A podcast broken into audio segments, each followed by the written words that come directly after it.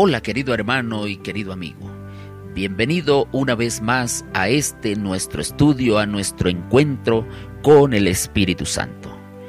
Hoy el tema tiene como título El Espíritu Santo se va a retirar de la tierra. Y el texto clave para hoy lo encontramos en Apocalipsis capítulo 3 versículo 11. Y dice, aquí yo vengo pronto, retén lo que tienes para que ninguno tome tu corona.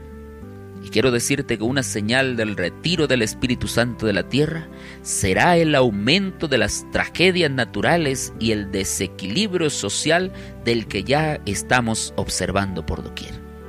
Esas señales serán más frecuentes e intensas cada día, como lo dice Lucas capítulo 21 versículo 28.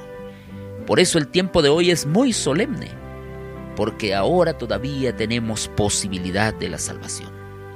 Pero pronto Jesús dejará de interceder en el santuario celestial, levantará sus manos y con gran voz dirá, hecho es, y todos los ángeles depositarán sus coronas, mientras Él anuncia en tono solemne, el que es injusto sea injusto aún, el que es sucio sea sucio, y el que es justo sea justo aún, y el que es santo sea aún santo. Por lo tanto, cada caso habrá sido sellado para vida o para muerte.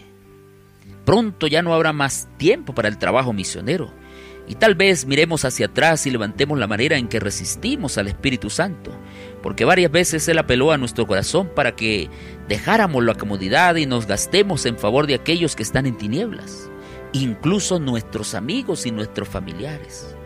Y este es el momento para llorar y clamar al Señor por la salvación de las personas.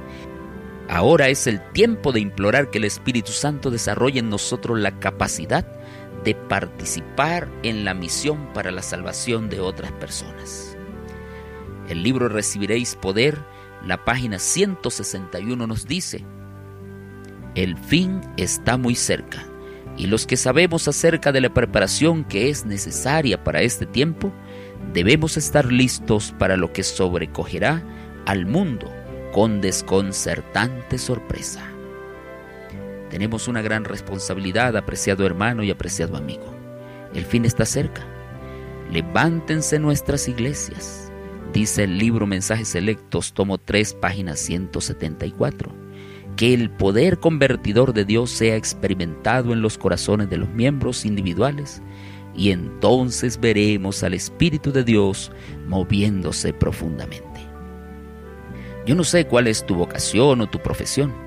Es posible que tengas recursos y te dediques a ganar más riquezas en detrimento de tu comunión con Dios. Pero necesitamos despertar en las primeras horas de la mañana y escuchar la voz profética que el Señor nos está hablando. Está profetizado respecto del retiro del Espíritu Santo que aquellos que tuvieron gran luz y oportunidades pero no las aprovecharon serán los primeros que serán dejados rechazaron al Espíritu Santo de Dios y todos somos invitados a una participación más efectiva dentro de las condiciones que cada uno tiene. Tenemos que aprovechar cada día como si fuese el último de nuestra vida. Tenemos que mantener la comunión e involucrarnos en la misión. Estos deben ser nuestros propósitos ahora. Pidamos perdón a Dios por todas aquellas negligencias, por todas las cosas negativas de nuestra vida y dejemos que Él nos tome, nos llene, nos empodere y nos bautice nuevamente con el poder del Espíritu Santo. Que Dios te bendiga grande, rica y poderosamente. Maranata.